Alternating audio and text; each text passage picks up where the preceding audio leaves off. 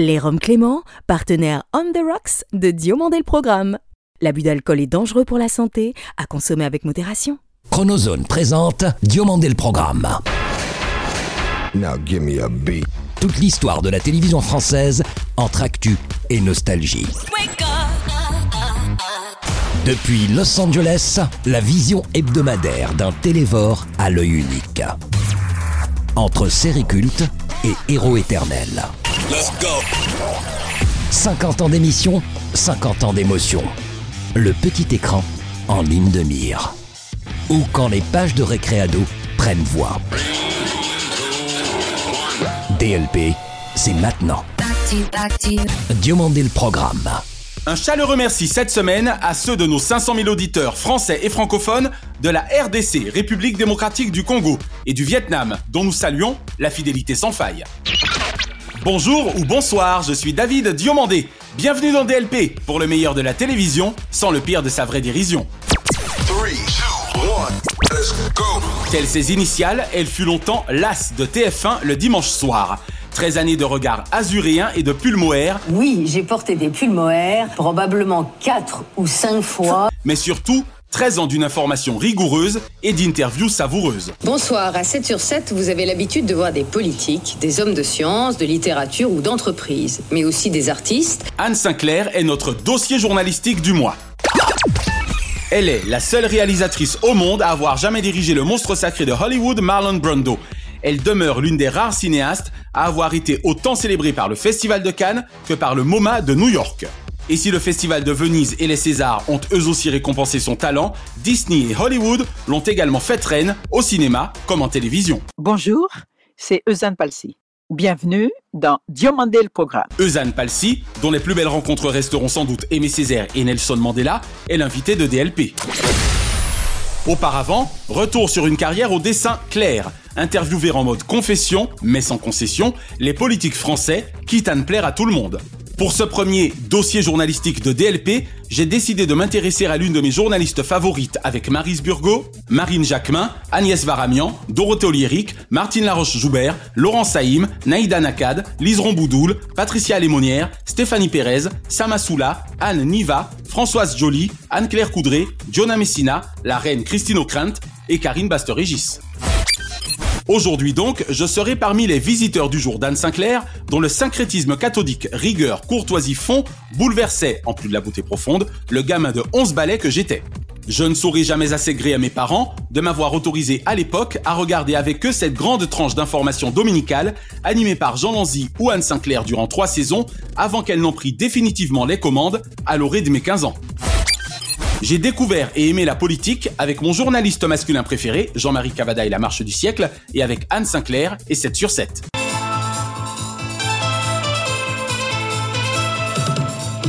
C'était pour moi un rituel aussi immuable qu'attendu après ce générique hypnotique de Jean-Claude Pierrick, Gérard Gésina et Jean-Charles Daclin. Et n'ayant jamais aimé que le noir depuis mon plus jeune âge, je fus servi côté décor, sans compter la réalisation impeccable de Jérôme Revon. Je n'ai en revanche aucune souvenance des trois saisons de présentation des éminents Jean-Louis Burga et Éric Gilbert. J'adorais 24 heures sur Canal. Mais bizarrement, dans mon top 7 sur 7 ne figure que François Mitterrand en politique. Comme quoi car tout le génie de ce magazine consistait en le fait de recevoir aussi bien dirigeants, politiques ou d'entreprise, qu'artistes. D'où pour moi des souvenirs pérennes des 7 sur 7 de Madonna, Daniel Balavoine, l'abbé Pierre, le commandant Cousteau, Patrick Bruel, Serge Gainsbourg, Anne Sinclair elle-même, et surtout Johnny. En un mot, je dirais Who's that girl? Madonna, bonsoir. Bonsoir. Ben oui, on ne se refait pas. Pas très original que mon interprète francophone de tous les temps et ma journaliste culte. Ainsi n'oublierai-je jamais ce dernier numéro du 6 juillet 1997 où le directeur de l'information de TF1 d'alors, Robert Namias, remplaça exceptionnellement la journaliste vedette afin précisément de faire d'elle l'invité ultime, dans tous les sens du terme, de son propre magazine. J'aurai toujours cependant un semi-reproche à l'adresse de cette femme brillante. Elle n'aurait selon moi jamais dû céder sa place ce dimanche 26 février 1995 à Gérard Carrérou face à Jean-Marie Le Pen. D'abord, parce que Gérard Carrérou fut consensuel au possible. Ensuite, parce qu'il nous aura privé d'un moment de télévision qui serait devenu aussi légendaire que l'eût été le débat d'entre-deux tours de la présidentielle 2002 entre le dit Jean-Marie Le Pen et Jacques Chirac. Car je demeure persuadé que sa vie privée et son acrimonie civile à l'endroit de l'ancien leader du Front National n'eurent été objectés à son objectivité journalistique. Jacques Delors, êtes-vous, oui ou non, candidat à l'élection présidentielle? Parlons d'abord du fond et je vous répondrai ensuite. Quoi qu'il en soit, Anne Sinclair n'a nullement usurpé sa présence cette semaine dans notre édition spéciale, pas plus que ses fonctions de directrice adjointe de l'information de TF1 il y a 35 ans. Merci à cette grande dame de l'info d'avoir tant d'années durant entretenu à l'antenne le choc des cultures, elle qui, heureusement pour nous, y passa bien plus qu'un mois une heure. Celle qui toujours occupa les fauteuils d'orchestre sur le petit écran donna souvent libre cours à son talent oratoire, et si le grand journal de sa vie n'a pas fini de s'écrire, c'est parce qu'Anne Sinclair traverse le siècle avec l'intelligence que l'on lui sait. Le ministère de la Culture y a perdu il y a six ans et demi ce que la télévision y a gagné durant toutes ces années. Mardi 12 septembre 1981. Si Françoise Coquet et Michel Drucker célébraient leur 39 printemps et que Mylène Farmer soufflait ses 20 bougies, TF1 lançait à 21h30 un nouveau magazine qui, après avoir également connu la case du samedi 22h45, prendra définitivement ses quartiers le dimanche soir à 19h à compter de celui 9 janvier 1983. Anne Sinclair a l'art d'être parmi les meilleurs, en même temps, elle n'eut guère le Schwartz. C'est fini, je suis un peu émue de rendre l'antenne parce que ce furent 13 années de passion, 13 années de liberté, vous venez de me voir. Qu'est-ce que le maître t'a montré aujourd'hui? Ah, beaucoup de choses, moi. J'ai appris mon pélément. Taisez-vous, on ne copie pas. Bonjour Eusanne Palsy. Bonjour David.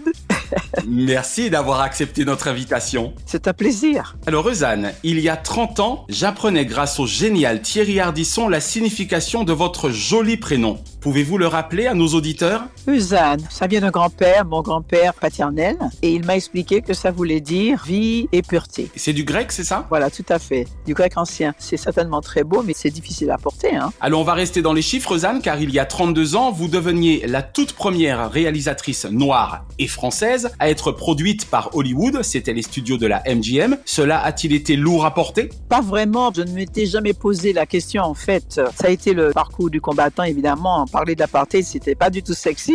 On va rappeler que c'était une saison blanche et sèche, hein, adaptée du roman d'André Brink. Lourd à porter, non. Sincèrement, David, euh, moi, je fais les choses avec mon cœur parce qu'il faut les faire, c'est important et c'est ça qui compte si tu veux. Je me pose même pas de questions. Je fais, j'assume et j'essaye d'avancer. Tu vois ce que je veux dire? On rappelle que c'était en 1989, six ans après Rue Cazenègre dont on va parler tout à l'heure. Parlez-nous de votre première rencontre avec le démiurge François Truffaut, qui a eu une belle importance par rapport à Rue Cazenègre. Truffaut, je connaissais son œuvre avant de quitter la Martinique. J'avais vu les 400 coups, j'avais vu donc l'enfant sauvage, qui m'avait surtout énormément marqué. Et moi, je me disais, mon Dieu, ce réalisateur-là, j'aimerais tellement pouvoir le rencontrer un jour, mais c'est de l'ordre du rêve parce que je suis antillaise, j'arrive à Paris, je vais faire mes études de cinéma et aussi, bon, j'ai fait des études à la Sorbonne. Je me dis, impossible, quoi. Il semblait inaccessible, on va dire. Totalement. Et puis, il se trouve que quand j'étais étudiante en résidence universitaire, et ma copine de chambre connaissait très très bien la fille de Truffaut, Laura Truffaut, qui était à l'école Norman Sup avec elle. Et comme ma copine de chambre savait que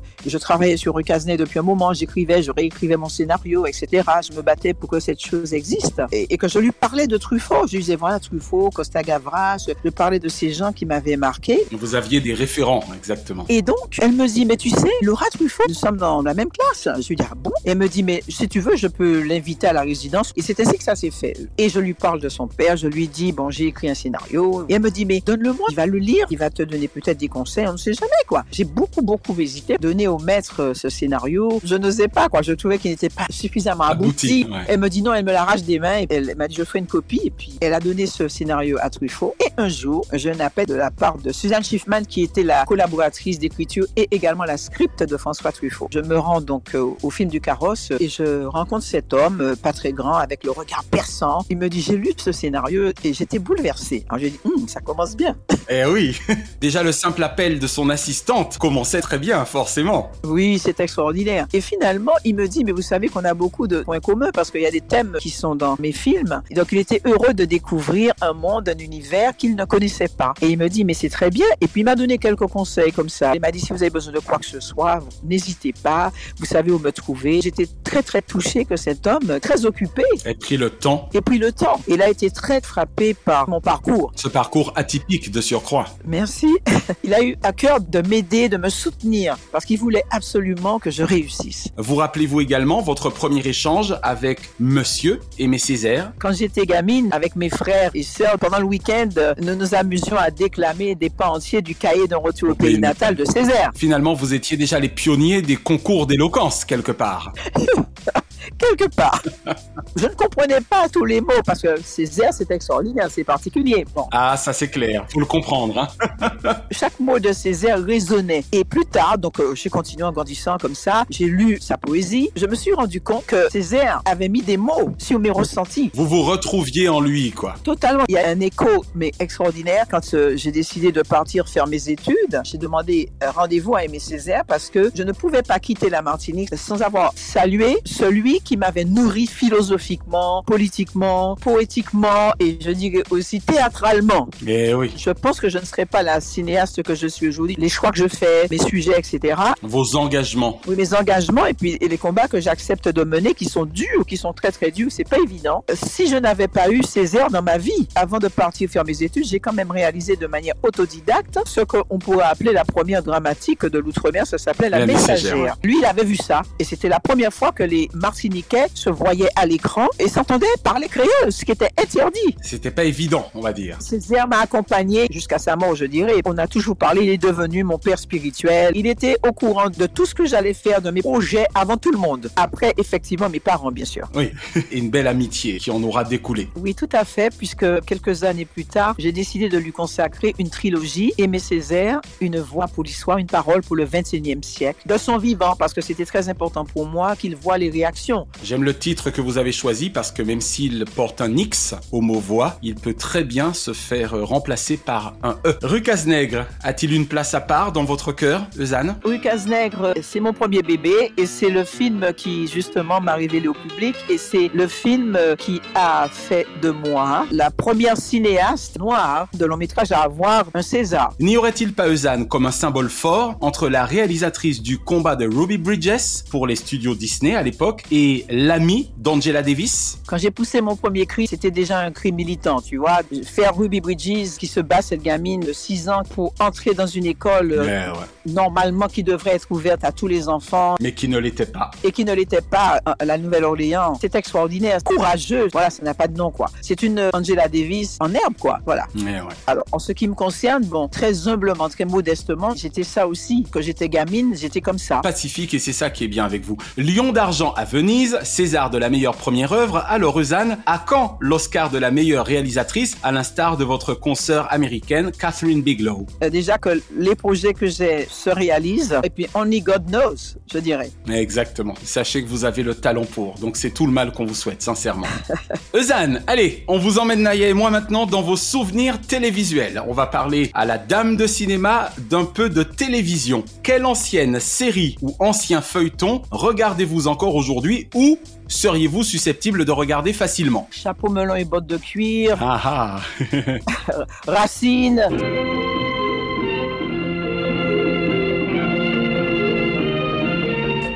Oui, Racine, Kunta Kinte Après, il y en a d'autres, mais bon, ben, c'est ce qui me vient comme ça, voilà. Alors, même question, Eusanne, mais pour les dessins animés. Ah ben, moi, j'ai Calimeo. Ah Ils sont trop méchants. Voilà qui fera plaisir à notre amie Jocelyne Béroir. qui a- Elle aussi, elle Elle- C'était son dessin animé favori. Booba, par exemple, je sais pas si ça te dit quelque chose. Booba mon petit ourson.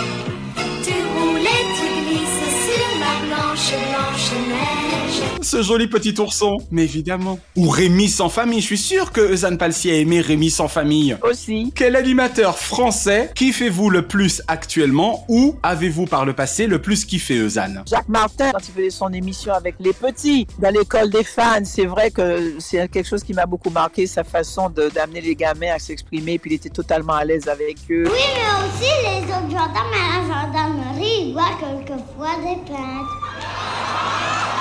Ils boivent des pintes à la gendarmerie Je regardais souvent ça. En tout cas, vous me faites très plaisir en parlant de Jacques Martin. Tout à fait. Peut-être aussi parce que j'adore les gamins. Voilà. J'aime beaucoup Drucker. Vivement Dimanche, c'est une émission que je regardais souvent, c'est vrai. Un journal télévisé ou un présentateur de journal télévisé favori? Quand je dis présentateur, vous pouvez également parler des journalistes femmes, bien évidemment. Christine O'Krent, j'aime beaucoup. Conseil des ministres, prix, salaire, loyer, en liberté surveillée. Madame, monsieur, bonsoir. La reine Christine. Anne Sinclair, pareil, ces deux elles m'ont marqué. Au niveau des hommes, David Poujadas, Harry Roselmack. Quatre grands noms en tout cas. Merci pour cette réponse. Et enfin, Eusanne, tout genre confondu, quel est le nom de votre programme préféré de tous les temps Le genre animalier, c'est quelque chose qui m'a toujours passionné. Et puis l'émission Échappée belle, ça aussi, j'aime beaucoup. Ça y est, je suis enfin arrivé en Martinique. Quel bonheur de se reconnecter à cette nature brute et sauvage. Échappée belle d'Ismaël Khalifa. Eusanne Palsi, merci d'avoir répondu aux questions de DLP. Et merci de m'y avoir invité.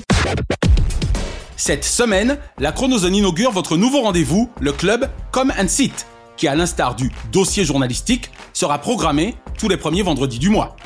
Et comme son nom l'indique, c'est le rendez-vous avec vos sitcoms favorites et vos teen dramas, dont celui qui bouleversa littéralement mon existence de lycéen grâce à Giga, les années collège.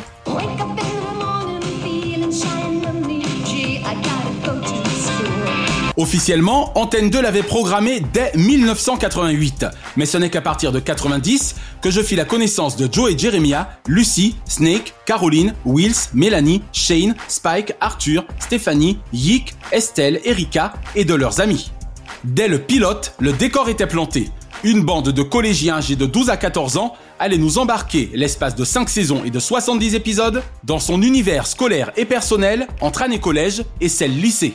Et dès le départ, les créateurs de la série Linda Schuller et Kit Hood mirent dans le mille et dans la mire, inventant à chacun des personnages principaux des histoires sur mesure et à ceux dits secondaires des mésaventures tout aussi passionnantes. Raison pour laquelle, si Pat Mastroianni semble tenir le leading role avec le personnage de Joey, l'on s'attache cependant très vite au duo de potes Arthur Yick, à celui de Cops Catherine Mélanie, Caroline Suzy, Alexa Michel ou Spike Lise, et évidemment au couple Caroline Joey, mon préféré surtout avec la voix française d'Elysée Moon. Tu sais, j'aime bien ta cassette. Je me demandais si t'avais déjà quelqu'un pour euh, l'exposé de Raditch. Non. Lucy Clutch, Michelle Bialti. Car voilà la vraie force de cette série des années 80-90, avoir abordé sans tabou, pour l'époque, tous les thèmes. Immigration et intégration des générations précédentes. Alcool, tabac, drogue, sexualité, sexe, racisme, maladie, suicide, inceste, écologie, avortement, fugue, adoption, sida. Superbe rôle que celui de la brute épaisse Dwayne Myers, brillamment incarné par Darren Brown. Violence domestique sur mineurs, violence sur jeunes filles en milieu scolaire et tant d'autres. Et surtout, contrairement à leur cousin américain Beverly Hills, homosexualité. J'aurais tort d'oublier le rôle primordial des adultes dans ce show entre les parents de Joey, Arthur et Stéphanie, Wills, Spike, Snake, Catherine ou la tomboy, garçon manqué LD et le corps enseignant. Le principal Monsieur Lawrence, sa sympathique secrétaire Doris et les cultissimes Miss Avery, Karen de son prénom, interprétée par la bien nommée Michelle Goudive et évidemment Monsieur Raditch, Daniel de son prénom, promu principal dès le début de la saison 4, après l'incendie du bahut en season finale de la 3, personnage incarné par Dan Woods. Joey, étant donné que c'est votre deuxième année dans cette classe, installez-vous à l'avant, vous aurez une vue différente. Non merci, monsieur Raditch. Je crains de devoir insister. Autre belle idée sociétale pour l'époque, les couples dominos, formés par Lucy et Clutch et Michelle et Bryant Lister Thomas, BLT. Pas facile de s'aimer en noir et blanc dans un Canada pourtant déjà tout en couleur dans les 80s 90s. Pour les fans absolus, faites-vous la totale avec le préquel Les Enfants de la rue de Gracie, né en 1979, et la suite de 2001, De Gracie, la nouvelle génération, 14 saisons et 385 épisodes, où l'on retrouve Snake en proviseur et Emma, la fille de Spike, en héroïne. En conclusion, j'assume totalement. Oui, j'avais déjà peut-être 17 ans au moment de kiffer grave les années collège, mais même 32 ans après, cette bande de gamins, leurs rêves et leurs désillusions continue de constituer le meilleur souvenir sitcom teen drama de mes années lycée.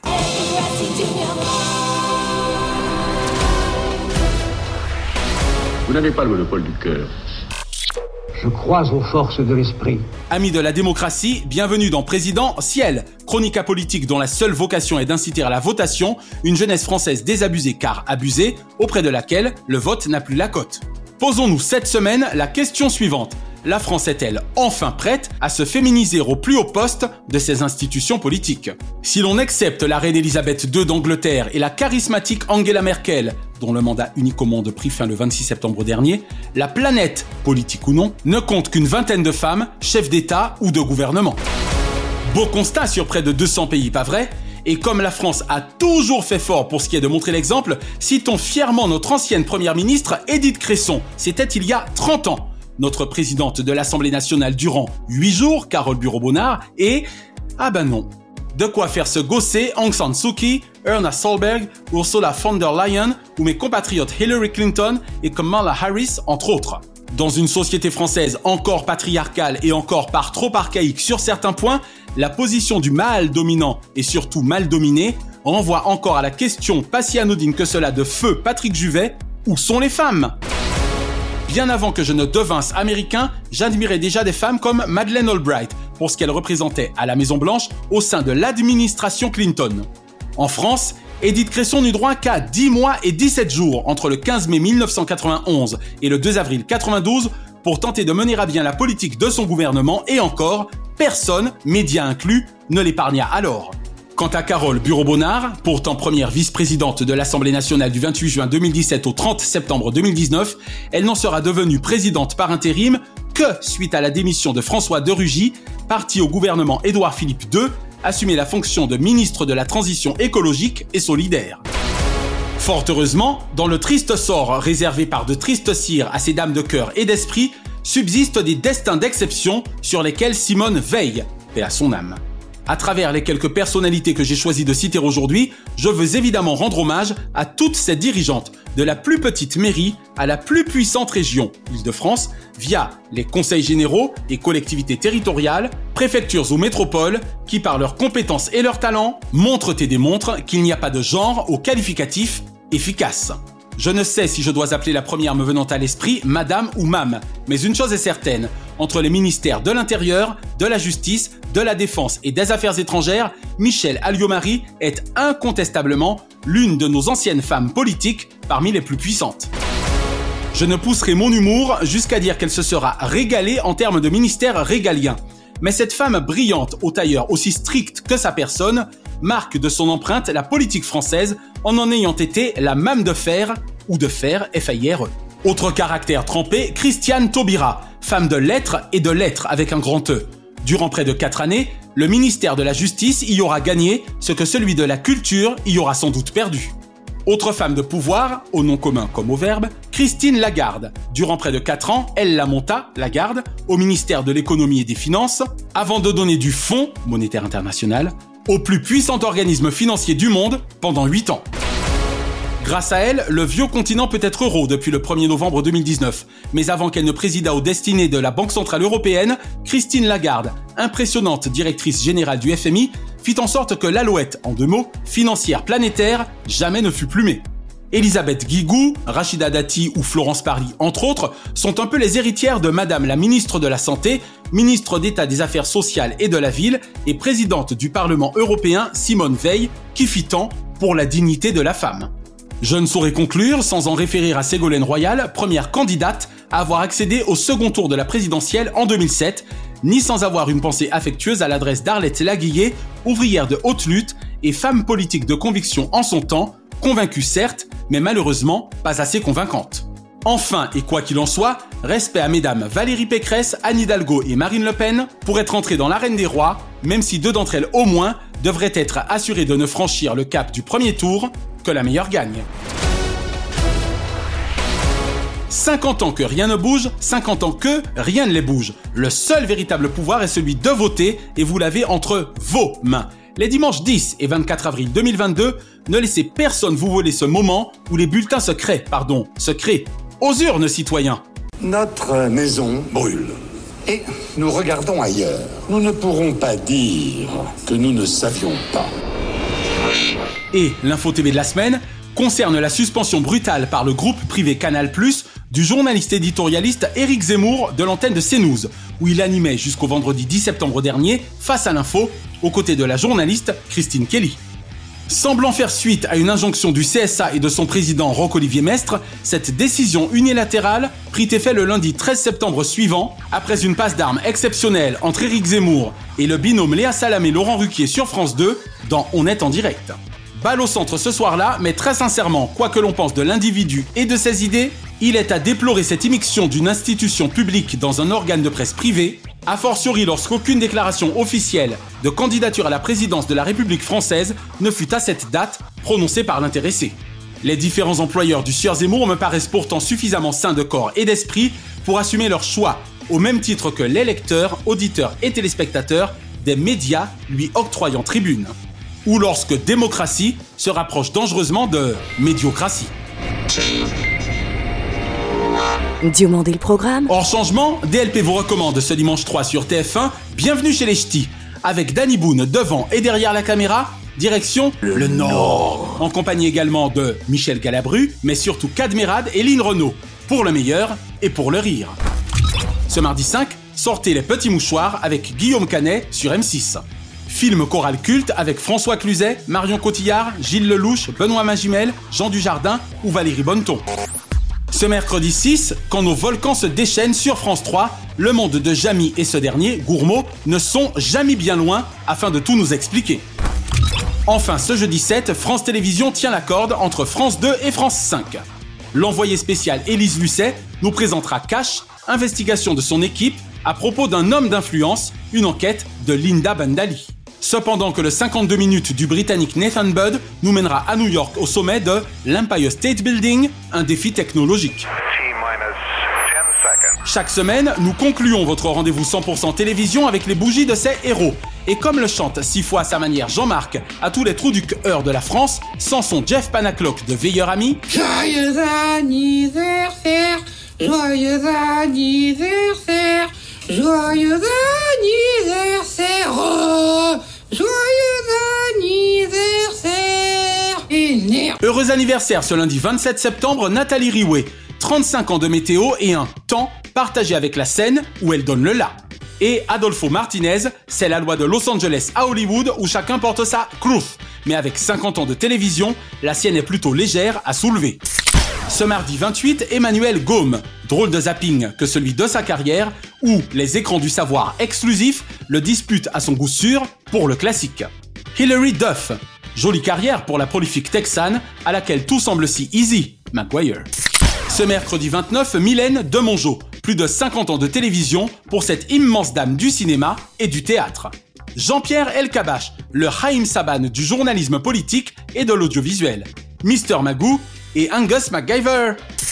Ce jeudi 30, Alexis Trégaro, cet agité du bocal possède une culture club TV plus faite pour la nuit des Molières que pour un soir à la Tour Eiffel. Et Fran Drescher, nounou d'enfer au paradis de Maxwell Sheffield. Ce vendredi 1er octobre, Isabelle Morini-Bosque, je suis amoureux d'elle depuis une quinzaine d'années et on refait la télé. Laissez-vous tenter par le grand journal média de cette experte du pif paf, faut pas rater ça. Zach Galifianakis dans True Calling semble plus habiter à la morgue que l'appartement de Zef. Ce samedi 2, Stéphanie Jarre, de vous à moi, l'une des meilleures scénographes au monde, papesse des visuels télévisuels et metteuse en scène de son père, reconnue par ses pairs. Et Marc-Antoine Lebray, les années bonheur de ce guignol de l'info, jeune surdoué des cordes vocales, incontestablement celle canal. Et ce dimanche 3, Nathalie Vincent, M6 Kid décidément révéla bien des talents, la format incroyable mais vrai pour TF1, ou quand le grand jeu de l'été devint le grand enjeu de la télé. Une pensée enfin pour les cultissimes William Conrad, Greg Morris, Yves Régnier, Tom Bosley, George Peppard et Jean Amadou, qui étaient nés respectivement les 27 septembre 1920 et 1933, 29 septembre 1942 et 1er octobre 1927, 1928 et 1929. La semaine prochaine, la brillante journaliste présentatrice de France Télévisions, Catherine Gognier-Cléon, irradiant les plateaux du Grand JT de Martinique la Première, du 19-20 et de Télématin, sera l'invité de DLP. Et nous consacrerons notre dossier à K, mille fois cité par les médias, un animateur des plus captivants, dont le combat des audiences sur TF1 semble chaque fois remporté d'avance. Eh monsieur Cruz, une minute, ma femme elle vous adore. Depuis Top Gun, elle a vu tous vos films. DLP est produit par Chronozone Corp, Burbank, Californie, intégralement réalisé par Naya Diamond. Notre adamantine reconnaissance à Fabrice Lana, Sylvain Morvan, Thierry Burtin, Jean-Guillaume Dufour, Laetitia Berry, Yann Pérez, Dundee, Harris Media et Dave Marsh, Mr. Splat. Remerciements angelinos à Kate, Diane, Sheena et Ramzi Malouki, ainsi qu'à Jean-Marc Decrény, Frédéric Dubuis et Charles Larcher pour leur inestimable confiance. Je suis David Diomandé. Ensemble, votons contre l'abstention. Vive la télévision Pour le meilleur, de ses fous rires. Pas vrai Henri?